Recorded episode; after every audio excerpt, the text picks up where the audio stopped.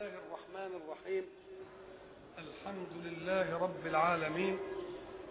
الصلاة والسلام على أشرف المرسلين وخاتم النبيين ورحمة الله للعالمين سيدنا محمد وعلى آله وصحبه أجمعين. وبعد وقد وقفنا في اللقاء السابق عند قول الله سبحانه قد جاءتكم بينة من ربكم فأوفوا الكيل والميزان ولا تبخسوا الناس أشياءهم ولا تفسدوا في الأرض بعد إصلاحها. إحنا قلنا أن هذه الأشياء اللي هي إيفاء الكيل والميزان بالأمر أوفوا الكيل. الثانية بالنهي. لا تبخسوا الناس أشياءهم ولا تفسدوا في الأرض بعد إيه؟ إصلاحها. جمعت المنهج أوامر وإيه؟ ونواهي. وقلنا إن هذه الأمور في ظاهرها أنها ضرة بالإنسان. تقول له لا, لا تنظر إلى نفسك أيها الإنسان أنك منعزل عن مجتمع واسع وأنت لا تملك من مصالحك إلا أمرا واحدا والأمر الذي تملكه أنت من مصالحك يكون أقل الأشياء عنك. ولكن الأمور الأخرى بيد غيرك.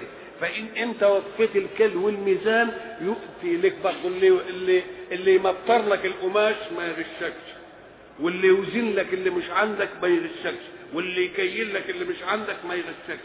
يبقى أنت واحد منهي عن أن تفعل ذلك وجميع الناس منهيون أن يفعلوا. يبقى أنت اللي كسبان ولا لا؟ وإذا جئت لما في الأرض ولا تبخس الناس أشياءهم برضو أنت مأمور أن لا تبخس الناس أشياءهم. وكل الناس مأمورون أن لا يبخسوك شيئا. وإذا أفسدت في الأرض بعد اصلاحها الناس برضه مأمورين أن لا يفسدوا. يبقى أنت أحظ منهم ولا ولذلك يجب على كل مكلف حين يستقبلك تكليفا قد يكون شاقا على نفسه. نقول له اوعى تنظر إلى مشقته على نفسك ولكن انظر إلى ما يؤديه إليك من الآخرين. فإن قلنا لك ما تبصش لمحارم غيرك برضه أمرنا كل غير لك ألا ينظر إلى محارمك. يبقى أعززناك ولا ما أعززناكش؟ إذا أمرناك أن تضع يدك في جيب وتسرق أمرنا كل الناس أن لا يضعوا أيديهم في إيه؟ في جيوبك يبقى أنت اللي كسبان. إذا طلبنا منك وأنت غني أن تخرج زكاة مالك. إياك أن تقول مالي وتعبي وعرقي ويقول له لا يا أخويا المال مال الله. لأنك أنت مالكش إلا توجيه الحركة. والحركة بطاقة مخلوقة لله. والعقل الذي خطط مخلوق لله. والانفعال الذي انفعل لك في الأرض من خلق الله. يبقى كلها إيه؟ أنت تاخد عمولتك بس. تاخد عمولتك بس. كان الأصول كده. إنما احترمنا عملك قلنا لك إيه؟ بس طلع من كذا. اوعى تقول ده هياخد مني. ليه؟ أم قال لك لأن العالم الأغيار مملوء أمامك. وكم رأيت من قوي ضعف ومن غني افتقر. فإذا كنا طلبنا منك إنك أنت تحمي فقر الغني وتقوته وتديله كذلك إن افتقرت سنفعل لك ذلك. يبقى إحنا بنأمن حياتك. بنأمن إيه؟ بنأمن حياتك. علشان تعيش في مجتمع ما تزعلش إن افتقرت زي ده. ليه؟ لأن المجتمع كفل الفقير. فلما تفتقر ما تخافش. وليخشى الذين لو تركوا من خلفهم ذرية ضعافا خافوا عليهم. فليتقوا الله وليقولوا إيه؟ إن كنت عايز يا ما تزعلش على أولادك اليتامى. بص لليتامى اللي أنت شايفهم. وكن ابا لهم. ساعة ما تبقى أب لهم وده أب لهم وده أب الولد يفقد أبا واحدا. فإذا كان في مجتمع إيماني وجد له من كل المؤمنين آباء. يبقى ما يزعلش. أنا ما ازعلش بقى ولاد هسيب ولادي يتامى ليه؟ لأنني شايف اليتيم اللي قدامي مرعي وكل الناس آباء له. يبقى أنا ما أزعلش. إنما أنا أزعل إذا لقيت يتيم مضيع. أقول يا سلام بقى أنا مت ابني هيضيع كده. نقول له آه. اذا فدي تأمين لمين؟ تأمين للحياة. زي ما نيجي تقول للمرأة إيه إيه اتحكمي إيه ما تبديش زينتك في ظاهر الأمر أننا ضيعنا على حريتك. نقول لها لا يا أختي إحنا بدينا نأمن لك قبح الشيخوخة. أنك أنت لما تتجوزي كده يبقى سنك 40 سنة عند جوزك وبعدين خلاص بتروح بنت من الحمل ومش عارف من إيه ومن إيه ومن إيه وبقيت عجوز وبعدين هو يشوف بنت كده في سن 14 وسن 16 بره إن ما كانتش متحشمة يقوم تخيله. يدخل البيت مالوي عليك. فإذا إحنا معناك وأنت صغيرة علشان نمنع عنك وأنت وأنت كبيرة غير مرغوب فيك. ونخليكي قاعدة كده ويا جوزك ولا فيش الا جوزك ولا فيش الا مش عارف إيه. يبقى اذا ده تأمينات للحياه ولا لا؟ اذا إيفاء الكذب واذا عدم ما نبخس الناس أشياء وإننا ما نفسدش في الأرض بعد اصلاحها خير لنا ولا لا؟ خير للجميع. ما نقولش ده الخير ده هيجي في الاخره الآخرة دي زيادة. الاخره إيه؟ زياده ذلكم خير لكم إن كنتم مؤمنين. واشمعنى إن كنتم مؤمنين؟ طب ما هو خير للي مش مؤمن. نقول له لا لأن كلمة خير تديني خير في الدنيا وخير في الإيه؟ فالكافر ياخدها خير في مين بس؟ بالدنيا بس. إنما ما بيبقاش خير في الإيه؟ إن كنتم مؤمنين يبقى الخير هيتضاعف ويجي في خير دائم. إن كنتم مؤمنين. ولا تقعدوا بكل صراط توعدون وتصدون عن سبيل الله من آمن به وتبغونها عوجا. يبقى برضه نوع إيه؟ يقول له أنت يا اخويا ما آمنتش ما اهتديتش مع الرسول ما ترتكبش وزر تاني بقى. خلي الخيبة بتاعتك لوحدها. اوعى تاخد خيبة تانية في إنك تضلل الغير لأن هتبقى تاخد وزرك ووزر اللي أنت ضليته. خفت في نفسك اتليه على عينك واسكت بقى. ولا تقعدوا بكل صراط يعني على كل طريق. شوف بقى بيقعد على كل صراط عشان يعمل إيه؟ اللي عايز يروح لراحة الرسول؟ يحشوه واللي قعد واللي قال هقعد على كل صراط مش قال لاقعدن لهم صراطك المستقيم؟ يبقى الشيطان ولا لأ؟ يبقى أنتوا لما تقعدوا بكل صراط يبقوا تبقوا شياطين. لأن الشيطان قال لربنا إيه؟ لاقعدن لهم صراطك الإيه؟ إنما قوله بكل بيقول إيه؟ بكل صراط. ولا تقولوا إيه, إيه؟ بكل إيه؟ صراط. يبقى في صراطات مختلفة ولا لأ؟ ما دام صورة بالكل. إنما ده الصراط المستقيم واحد. قل هذه إيه؟ سبيلي. أدعو إلى الله على إيه؟ وبعدين تتبعوه ولا تتبعوا السبل. يبقى اللي متعدد سبل مين؟ سبل الشيطان. إنما سبيل الاستقامة واحد ولا لأ؟ إنما قل ولا تقعدوا بكل إيه؟ صراط. يبقى في صراطات مختلفة ولا لأ؟ أم قال لك ان ب... لكل إغواء طريق ده يغويه بالمال وده يغويه بالمرأة وده يغويه بالشرف والجاه وده يغويه يبقى أشياء متعددة ولا لأ؟ ولا تقعدوا بكل صراط أو أن الهداية التي يدعو إليها كل رسول شيعة في كل الإيه؟ وما حوله يبقى اللي يجيني من هنا عشان يؤمن ما تصدوش وانتوا اللي يجيني من هنا ما تصدوش يجيني من هنا ما تصدوش وانتوا اللي يجيني من هنا ما إيه؟ ما تصدوش. ولا تقعدوا بكل صراط توعدون. تقول اللي هيروح ناحيته هنعمل فيه كذا وكذا وكذا. وتصدون عن سبيل الله. تحشوه تبغونها عوجا. إيه اللي يبغونها عوجا؟ يبغون شريعة الله معوجة. عشان ينفروا مين؟ ينفروا الناس منها. يقول لك يا شيخ شوف المحرم الخمر الخمر اللي بيخلي الواحد إيه إيه ينبسط كده ومش عارف ينسجم ويبقى مش عارف إيه ويقول يلعن اول يزعلنا قال بينفر من مين؟ يبقى بيبغيها عوج. بيقول له يعني تشريع ربنا اعوج يحرم اللي بيقول الله ليه وأنا ما أخدش فلوس مثلا ليه؟ ويحرم نظره الغير يقول لك يضيق علينا يبقى تبغونها عوج. تبغون شريعة الله معوجه ليه؟ علشان تستفيدوا أنتم من إيه؟ من اعوجاجه وتنفروا الناس من إيه؟ منه. فأنتم لا تقعدوا بكل صراط توعدون وتصدون عن سبيل الله من آمن به وتبغونها عوجا واذكروا إذ كنتم قليلا فكثركم. وانظروا كيف كان عاقبة المفسدين. كل ردع وكل توجيه. يبقى عايز حاجتين اثنين ترغب وترهب تقول للتلامذة اللي جزعا ومش عارف إيه هينجح ونعمل له جايزة اسمه إيه ده؟ واللي هيأثر مش عارف هيسقط ويقع كده نرفده من المدرسة يبقى ده إيه؟ يبقى ما دام الناس صالحين لعمل الخير ولعمل الشر بحكم الاختيار المخلوق فيهم لله يبقى لما تيجي تواجه لازم تواجه بحاجتين اثنين ترغب في الخير وترهب من مين؟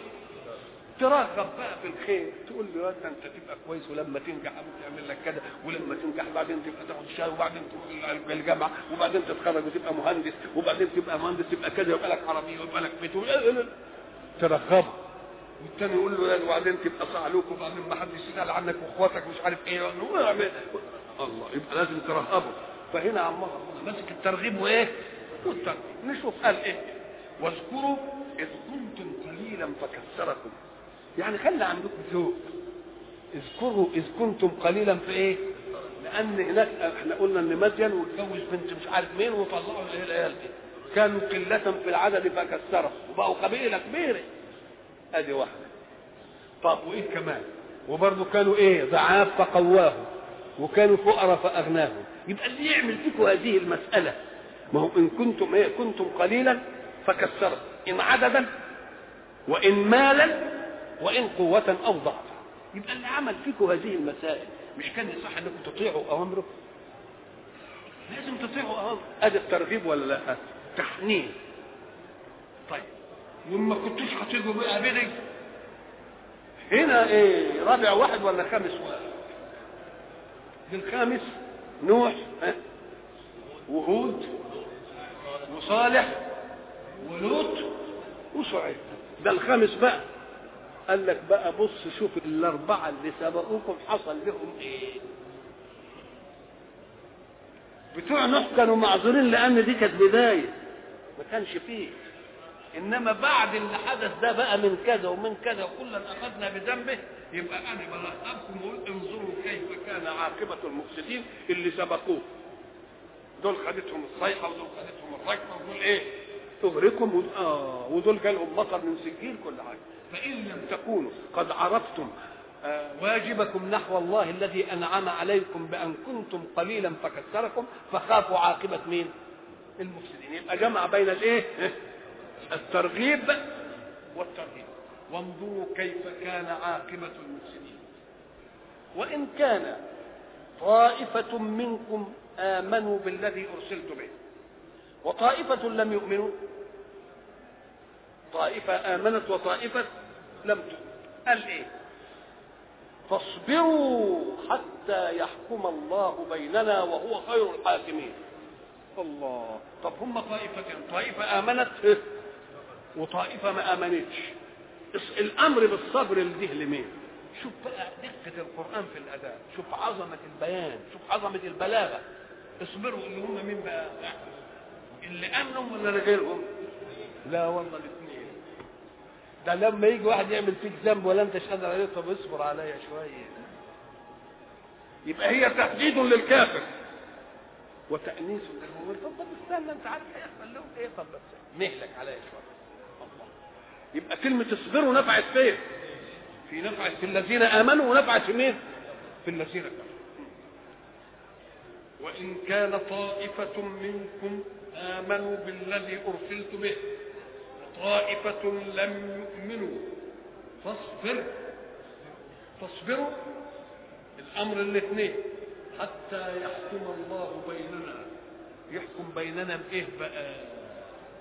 بيه إنه يجي العذاب يستأصل مين؟ يستأصل الكافرين. أو ربنا يهديكم وتبقوا يا أنا مؤمنين حتى يحكم الله بيننا. وهو خير الحاكمين. ليه خير الحاكمين؟ لأن المحكوم عليهم بالنسبة له سواء. ما فيش حد ابنه فيش حد قريب. القريب يبقى قريب قربة مش قريب قرابة. عايز يتقرب له يبقى يبقى إذا يبقى عادل ولا لأ؟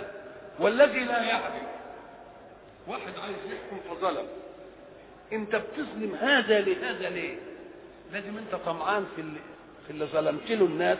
عنده حاجة. ربنا غني عن حاجة ولا مش عايز لا دي ولا عايز لا عايز ولا عايز امارات ولا عايز أي حاجة. وهو خير الحاكمين. قال الملأ الذين استكبروا من قومه. إحنا قلنا البلأ اللي هم إيه بقى؟ الساد الأعيان. الذين يملؤون العيون إيه؟ هيبة. والذين يملؤون العيون هيئة. ويملؤون القلوب إيه؟ هيبة ويملؤون الأماكن إيه؟ تحيز قال الملأ الذين استكبروا من قومه أي عن الإيمان به وطغوا وعرفوا واتبعوا لنخرجنك يا شعيب. الجماعة اللي قبلهم في النبي اللي قبلهم قالوا إيه؟ أخرجوا. ما هي تقول إلى بعضها ما دام أخرجوا آل لوط من قريته. يبقى العملية هم مش هيخرجوا بذاتهم لازم من إيه؟ إنكم تخرجوه ولا نخرج لنخرجها هي برضه هي قد بعضها. لنخرجنك يا شعيب والذين آمنوا معك من قريتنا. كلمة قرية واخدة وضع الآن مش الوضع الحقيقي. كلمة قرية الآن مش يعني بندر مش عاصمة مش عارف إيه يعني كفر وبعدين قرية. عندنا؟ إنما القرية كانت هي المصر. أو البلد اللي فيها كل متطلبات الإيه؟ كل متطلبات الحياة. بدليل إن مكة يقول عليها أم الإيه؟ أم القرى. من قريتنا أو لتعودن في ملتنا يعني أنتم بين أمرين. إما نخرجكم حتى لا تفسدوا من من لم يؤمن فيؤمن. أو تيجوا ويانا هنا في لفتة لفظية أحب تتنبهوا إليها. أو لتعودن في ملتنا. والعود يقتضي وجودا سابق خرج عنه ونريد أن نعود إلى الأصل. مش كده ولا لأ؟ لتعودن يبقى معناها إيه؟ إن في خروج أهو وبعدين هنرجع لمين؟ للأصل. هل كان شعب والذين آمنوا معه على ملتهم ثم آمنوا والمطلوب إنهم يعودوا؟ له خد بالك الخطاب هنا واخد شعيب واخد اللي معه. الذين معه من الجائز أن يكون منهم ذلك. طب وشعيب؟ اللي هو اللي بيتكلم. معقول إنهم ياخدوه؟ معقول إنه كان وياهم؟ الجماعة اللي ويا شعيب من الجائز أن يكونوا كانوا معهم اولا. ثم آمنوا وعايزين ياخدوهم تاني. صدقه فيهم إنما في شعيب أكان معه. ثم خرج منهم ويطلبون أن إيه؟ انه يعود. قال لك ما حصلش الكلام ده. طب أمال دي تيجي إزاي؟ أداء بياني في القرآن. أم قال لك الذي تكلم شعيب. ومعه أهله الكثير اللي آمنوا به. فأراد شعيب أن يجاري تغليبا للكثرة التي معه. أو أنه لا ضرورة أن نكون في قولك تعود أن يكون على شيء ثم يعود إليه. ليه؟ قال لك الله ربنا بيقول في القرآن الله ولي الذين آمنوا. يخرجهم من الظلمات إلى النور. مش كده؟ الله. يخرجهم من الظلمات إلى النور. إزاي؟ هم كانوا الأول. ده ما كانش لسه تكليف. ما كانش إيه؟ لسه. قال لك لا ده التكليف مطمور في الاختيار. مطمور في إيه؟ الإنسان ما دام مختار هو سبيل الايمان وسبيل الكفر. مختار في أن يجنح إلى الإيمان أو يجنح لمين؟ فكونه يغلب الجنوح إلى ناحية الإيمان يقول لك ده ساب إيه؟ ده ساب دكه الاختيار الثاني وراح لمين؟ وراح للإيه؟ وراح للإيمان. ويبقى مش ضروري يكون فيها ثم إيه؟ ثم. أو أن شعيبا صلى الله وسلم عليه وعلى نبينا بيقول إيه؟ أو لا تقال. أو تعودن في ملتنا. قال إزاي نعود في ملتكم؟ ما نعودش ابدا. إلا أن يكون الله قد شاء شيئا. الا أن يكون الله قد شاء إيه شيء.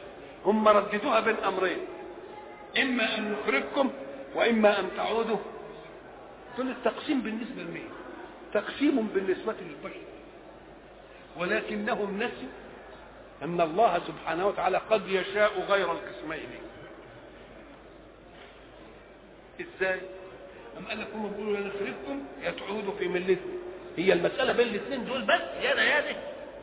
طب يمكن ربنا يخلق حاجة لن يخرج ولا يعود في ملتكم إزاي؟ أم قال لك ربنا يجيب لكم ضربة الدم كده وياخدكم؟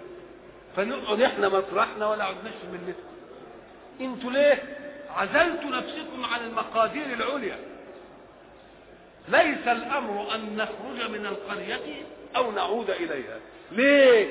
لأن الله قد يشاء غير هذين الأمرين. إيه اللي يشاء يعق قوتكم أن تخرجوا إما بضعفكم وإما إنه يسلط عليكم حاجة ما يخليكوش أنتوا اللي موجودين. ونبقى لا خرجنا من القرية ولا إيه عدنا. اذا أنت أيها أيها الحادث أيها العاجز ما ما تفتتش على القوة العليا بانك تردد بين أمرين لله ثالث فيهما.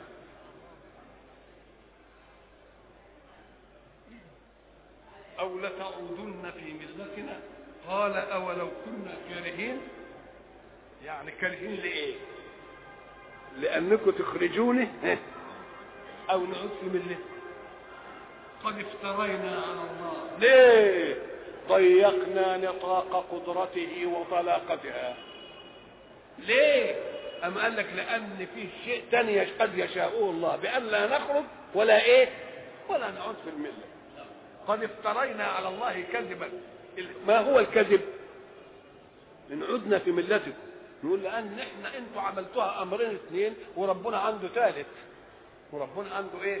قد افترينا على الله كذبا. افترينا؟ وافترينا كذب؟ قال لك آه لأن ما هو الكذب؟ الكذب أن تكون أن تقول كلاما غير واقع.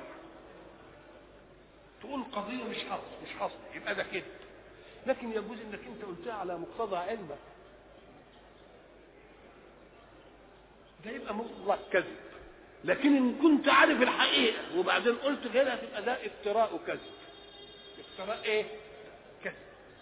ولذلك شوف قال الحق سبحانه وتعالى أعوذ بالله من الشيطان بسم الله الرحمن إذا جاءك المنافقون قالوا إيه نشهد إنك لرسول إيه الله إنك إيه وبتك على إنك. طب والله يعلم إنك لرسول يبقى يبقى هم متفقين مع مين؟ مع الله. طب ما دام هم قالوا إنك لرسول والله يعلم أنك لرسول والله يشهد إن المنافقين لكاذبون. كاذبون ليه في القضية؟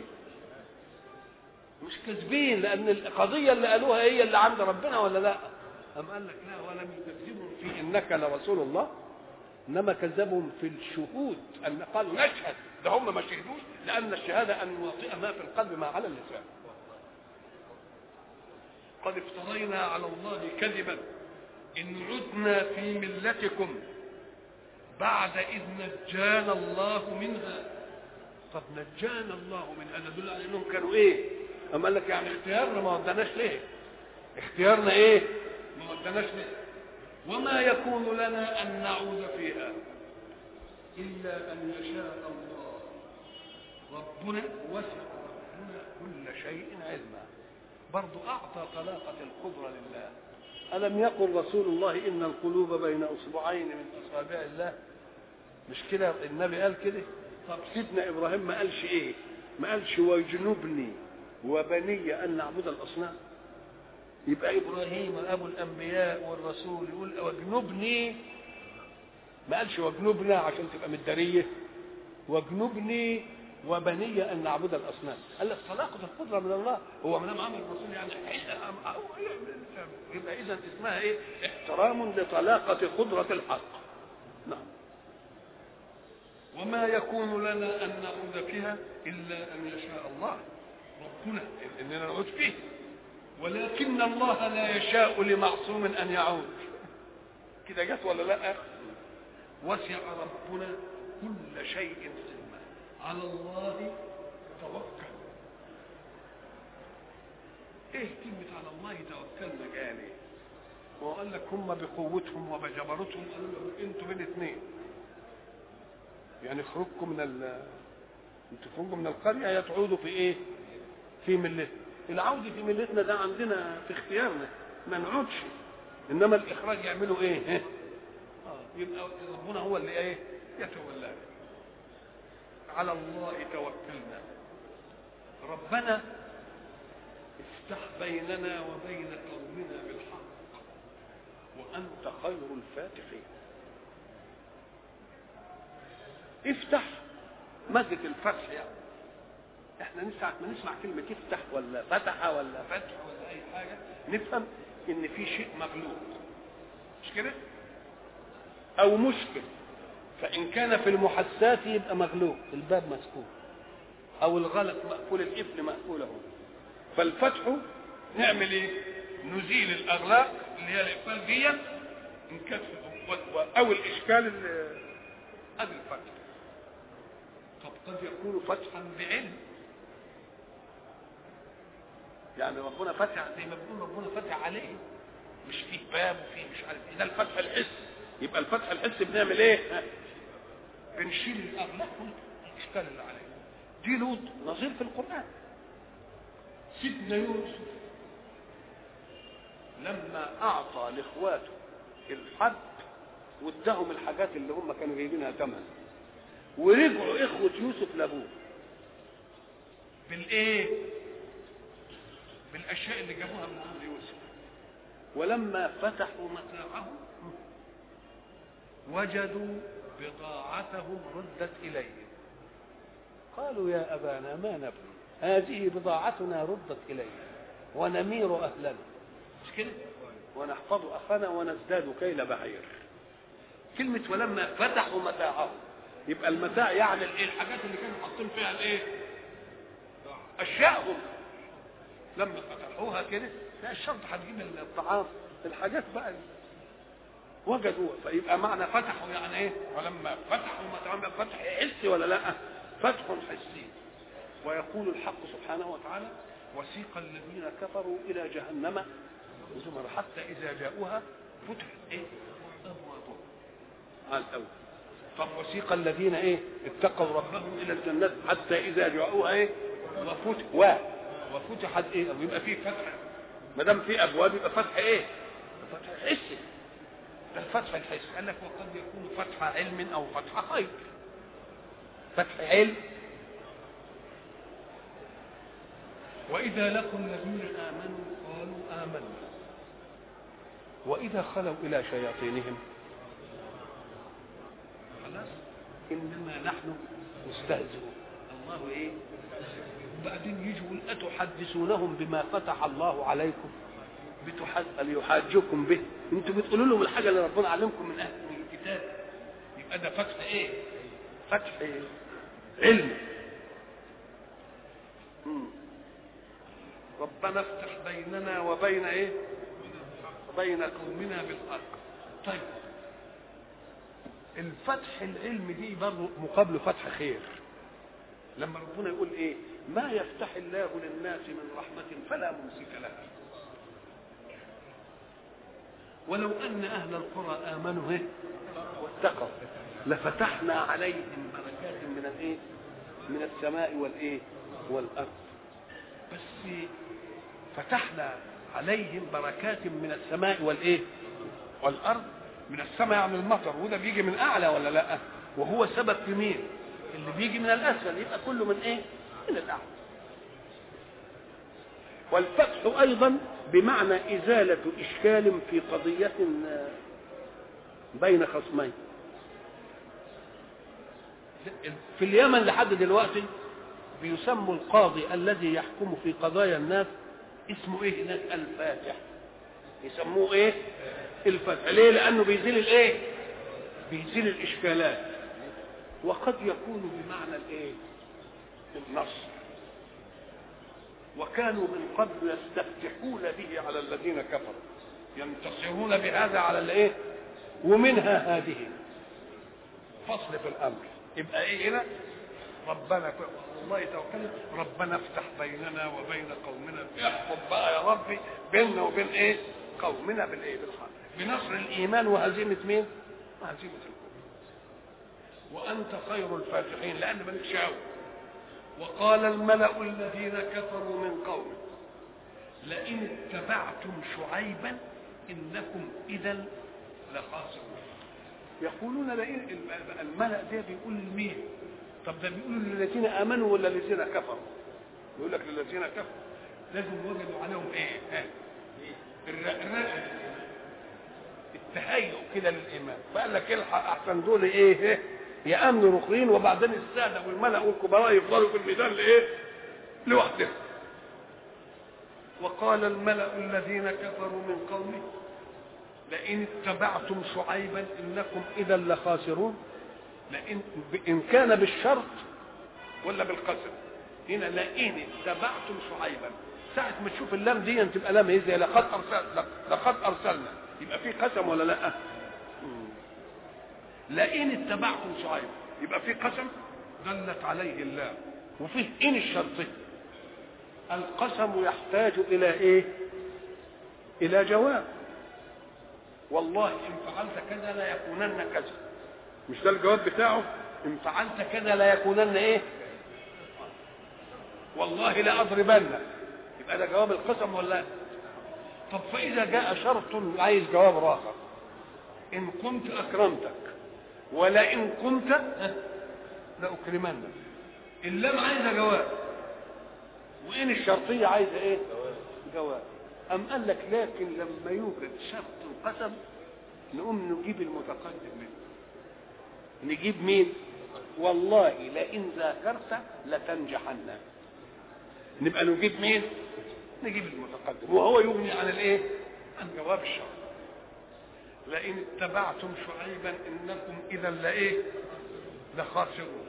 طب ليه خاسرون يا سيدي؟ قال لك هتخسروا بقى كنتوا بتدققوا الكيل وبتعملوا كذا وبتسعوا في الأرض فساد القوي ياخذ من الضعيف و... وانتوش مرتبطين بمنهج وعلى كيفكم؟ تبقوا في إيه؟ هتخسروا ولا لأ؟ أي الخسارة اللي في نظر مين؟ في نظر المنحرف. لأنه لما ما يزودش يطف في الكيل هينقص منه الدخل مش كده؟ ولما ما يقعدش يسرق من الناس هينقص منه الدخل ولما يقعد يرتشيش يبقى ينقص منه الدخل يبقى هيخسروا ولا ما يخسروش؟ ما يخسروا إنكم اذا لخاسرون. فأخذتهم الرجفة. ده إصرار بقى. والرجفة هي الهزة العنيفة التي ترج الإنسان إيه؟ رجا غير اختياري. فأصبحوا في دارهم جاثمين. إحنا قلنا جاثمين يعني قاعدين على ركاب. ادي أول على ركاب. ولا حراك بهم ميتين وفي هيئه الذلة لأن في واحد يموت وهو عامل كده. ويفضل يعلق على كده. إنما ذليل يعني اتخذ كده وهو إيه؟ ذليل ده ليه؟ معناها عايز يقول لك إيه؟ أنه ساعة أخذ استدرك كل مخالفاته للرسول. وقعد يوبخ نفسه وقعد يعمل مش عارف إيه. فيبقى يعني منكسر. ما خدتوش الابهه والاستكبار وهو جاي ليه؟ لأن الإنسان تمر عليه لحظة ما يقدرش يكسب نفسه فيها.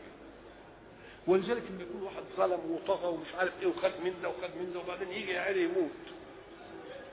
ساعة ما يجي يموت ويلاقي المسألة بقى ما فيش يقول هاتوا فلان. والله أنا خدت منه كذا خد يا ابني خد مش عارف إيه وسامح إذا في اللحظة التي يكذب فيها ولذلك يسموها اللحظة التي يؤمن فيها الفاجر. إنما هل الإيمان ينفع؟ ما عادش ينفع فأخذتهم الرجفة فأصبحوا في دارهم جاثمين. الذين كذبوا شعيبا كأن لم يغنوا فيها. كأن لم يغنوا غني بالمكان أقام به. فلما بقوا جاثمين وخلت منهم الديار كأنهم ولا كان حد هنا. كأنهم ولا كان حد إيه؟ ولا حد هنا. كأن لم يغنوا فيها.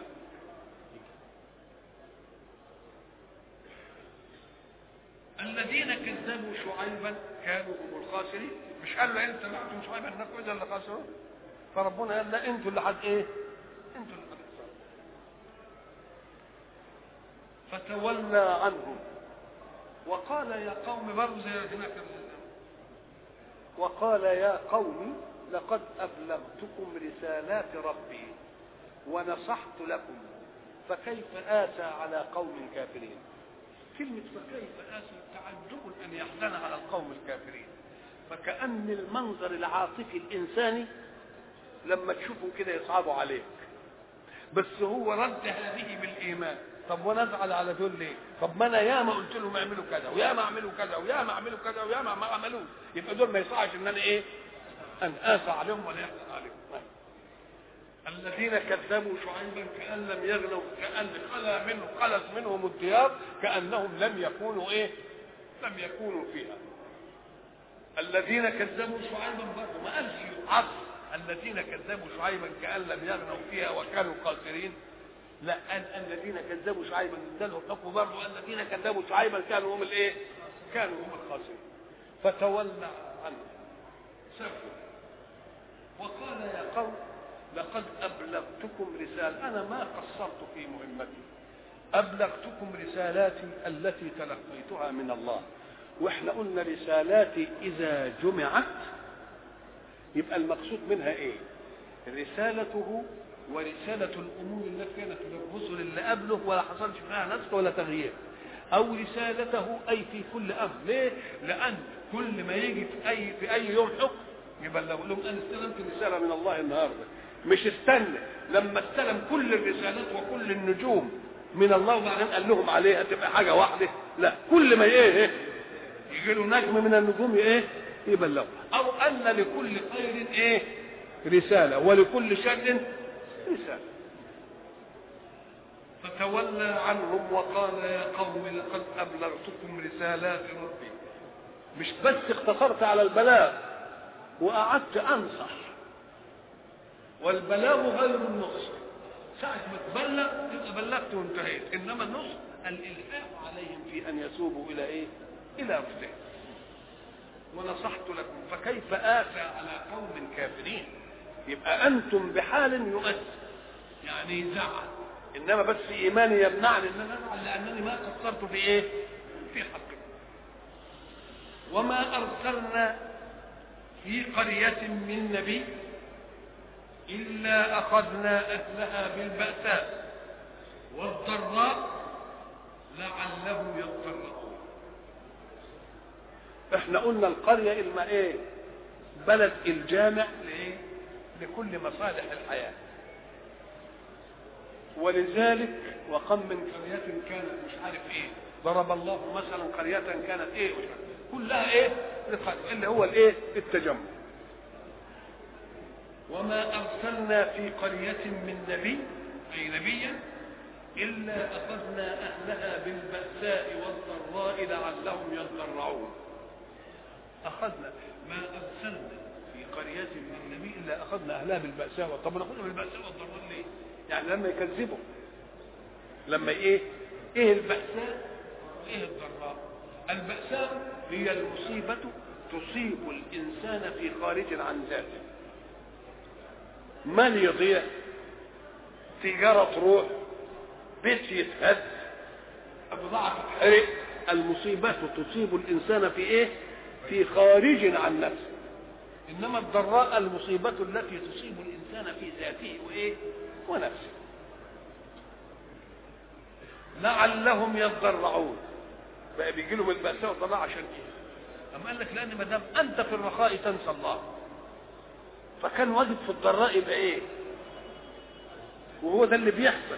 فإذا مس الإنسان إيه؟ دعانا لجنبه أو قاعدا يبقى كان الأصول إن ساعة ما تمس الضراء ربنا عامل الضراء دي إيه؟ منبه. عشان تفتكر إن لك رب. إما تفتكر إن لك رب اللحظه دي ربنا اما يجيب المضطر. فإذا صنع معك هذا يمكن في إيه؟ تسوب إلى رشدك وتقول الإله الذي لم أجد مفزعا إلا هو ما يصحش إن أنا إيه؟ أنساه. وكأن الحق سبحانه وتعالى حينما قال فلولا إذ جاءهم بأسنا تضرعوا. فكأن الله يطلب إن بأساء لما تيجي ولا ضراء نعمل إيه؟ لا نعتقد أننا نعيش في الحياة وحدنا. نعيش في الحياة بالأسباب المخلوقة لله بل نعيش بالمسبب وهو الله. فالذي عزت عليه الأسباب وتعبته يروح لمين؟ يروح للمسبب. لعلهم يضرعون الآية الثانية قال ولكن قست إيه؟ قلوبهم. وبعدين أسيبناهم في السراء والضراء كده؟ قال لا ده أنا جاي بالسراء والضراء دي عشان ألفتهم إلى الله. فإذا لم يلتفتوا إلى الله. نقول لهم ما أنتوش أهل بقى للحكاية دي. أقوم أنا أبدل مكان السيئة الحسنة. ما كانوش يتطرعوا يقوم يعمل إيه؟ ثم بدلنا مكان السيئة لا نديلهم بقى. ونديلهم عافية ونديلهم غنى ونديلهم مش عارف إيه ونديلهم إيه؟ خلاص بقوا فاقدين ليه؟ قال لك لأن الحق إذا أراد أن يأخذ جبارا أخذ عزيز مقتدر لازم يمهل له. ويرخي له العنان علشان يروح يعمل فرعون. عشان لما يجي ياخده يبقى خده منين؟ يبقى وقعه من عشر من العشر الطور مش يوقعه زي ما قلنا من على الحصيرة؟ لا يكبروا يكبروا يكبروا كده عشان لما يجي ياخده إيه؟ ياخده بقى نفس عزيز مقتدر. وإلا لو كان هو صغير كده وقاعد على حصيره ما نقدرش نوقع اللي قاعد على الحصيرة. هنعمل له إيه دي؟ إنما نقول له اقعد على كرسي. اطلع فوق. في الدور الثاني الدور الثاني في الرابع قام عليه قوي. عشان لما ينزل ينزل على الدور إيه؟ على الدور ده. ثم بدلنا مكان السيئة الحسنة حتى عفوا بقى بعد ما أخذناهم بالبأساء والضراء كان القصد منها إيه؟ نلفتهم إلى من؟ نلفتهم إلى الله. ما اتلفتوش نقول لهم لا بقى الحكاية بقى مش كده. إيه إحنا أصبناكم البأساء والضراء لا إحنا هنيجي بقى السراء. وندي لكم العافية وندي لكم الصحة ونديكم اللي أنتم عايزينه ونخليكم تكبروا حتى إذا عفوا وعفوا يعني إيه كسروا. وبقى عندهم خير كبير قوي ولذلك لما النبي يقول إيه قصوا الشارب واعفوا يعني كبروها وسيبوها تاني. آه. يبقى حتى عفوا يعني حتى إيه كسروا.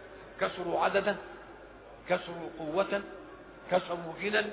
علشان لما يجي ياخدهم بقى يبقى الأخذ إيه؟ أخذ عزيز إيه؟ مقتدر ما تشطرش على نصب عافية يعني لا يسيبهم لما يبقوا بقى حتى عفوا. طب إيه اللي خلاهم يعني لما جات لهم البأساء والضراء ما يلتفتش؟ لا ولا يتضرعوا إلى الله. يقول لك دي مسألة كونية سنن كونية.